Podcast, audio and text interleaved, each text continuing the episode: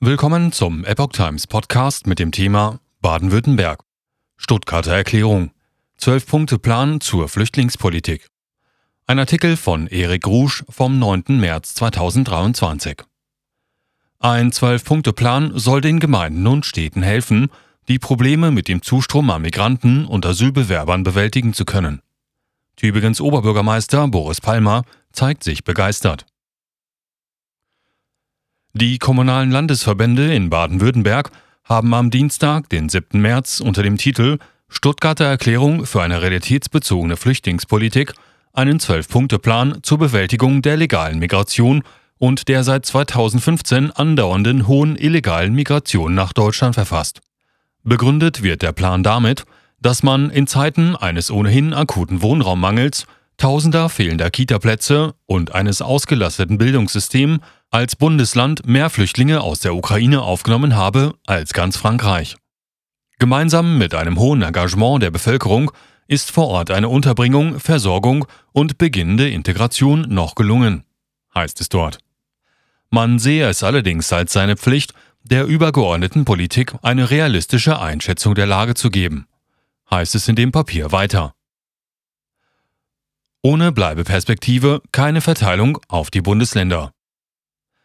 Hier sind die wichtigsten Inhalte des Planes zusammengefasst. Erstens.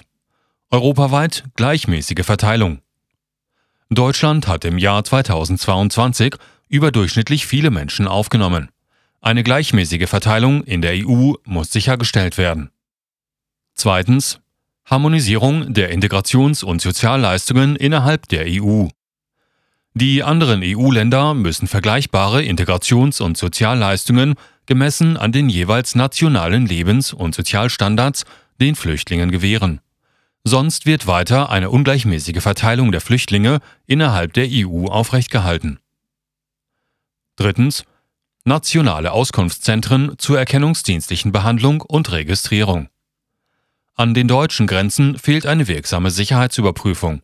Denkbar wäre, dass der Bund nationale Ankunftszentren errichtet, in denen eine lückenlose erkennungsdienstliche Behandlung, eine Registrierung sowie eine Gesundheitsuntersuchung stattfinden sollten. Das würde die Städte und Gemeinde entlasten.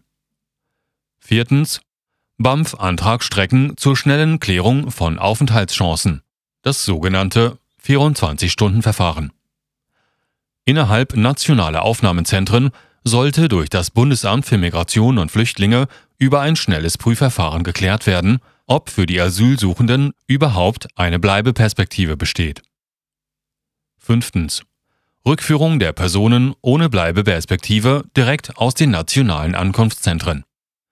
Eine Rückführung der nicht bleibeberechtigten Menschen sollte direkt aus den Ankunftszentren erfolgen. Dies würde die Rückführung vereinfachen. Sechstens. Ausweitung der bilateralen Rückführungsabkommen mit Herkunftsländern. Mit Hilfe von Entwicklungsgeldern für Herkunftsstaaten illegaler Migranten könnte die Rückführungsquote erhöht werden. Dadurch gibt es möglicherweise eine Ausweitung bestehender oder zusätzlicher bilateraler Abkommen zu Abschiebungen. Siebtens. Weiterverteilung der Bleibeberechtigten auf die Bundesländer. Eine Weiterverteilung auf die Bundesländer sollte nur für Personen erfolgen, für die eine Bleibeperspektive festgestellt wurde. Achtens verbindliche Integrationsmaßnahmen für erwerbsfähige, aber nicht erwerbstätige Flüchtlinge. Erwerbsfähige Flüchtlinge sollten einer Erwerbstätigkeit nachgehen oder gemeinnützige Arbeit verrichten. Sollte dies nicht aus eigenem Antrieb geschehen, werden die Flüchtlinge im Rahmen ihrer Mitwirkungspflicht grundsätzlich dazu verpflichtet, einer Tätigkeit im öffentlichen Interesse nachzugehen. Dies sollte mit einem Sprachkurs verbunden werden. 9 vollständige Kostenerstattung für kommunale Aufwendungen. Auf kommunaler Ebene kommt es zu erheblichen finanziellen und personellen Mehrbelastungen für Unterbringung und Aufnahme, Kita, Schule und allgemeine Integrationsleistung.